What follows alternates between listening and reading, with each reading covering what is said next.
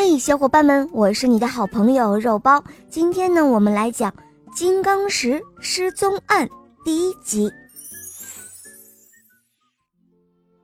吃早饭的时候到了，科科探长和夫人，还有小猪侦探及助手猪小姐，一起坐到了餐桌边，等着机器人保姆阿吉将早餐端上来。科科探长看完了《王国每日新闻报》上的两则社会新闻，仍然不见阿吉把早餐端来，便问坐在一旁的朱夫人说：“嗯，今天阿吉为什么这么不利索？一顿早餐迟迟拿不出来，是不是他的集成电路出了毛病了？”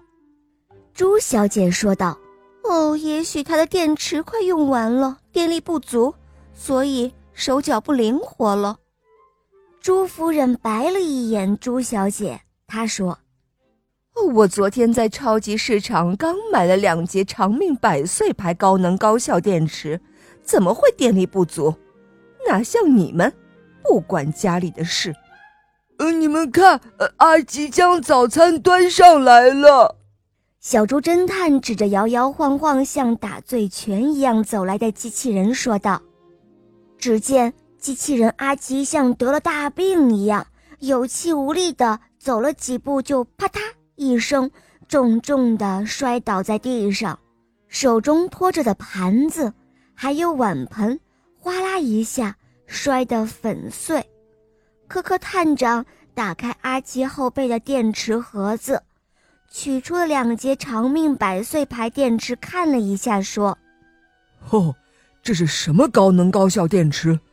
这是假冒伪劣产品，坑害顾客的。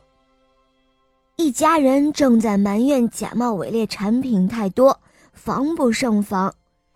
电视电话自动打开了，大富翁金钱豹出现在屏幕上，说他的一颗金刚石神秘失踪了，请科科探长。火速赶去破案，科科探长手杖一挥，他说：“瞧瞧，工作来了，出发。”朱夫人忙说道：“哦，真是的，皇帝不差饥饿兵，你们空着肚子去怎么行呢？还是带一些饼干在路上吃，不吃早饭可是会影响健康的。”朱夫人的话还没有说完，科科探长和朱小姐。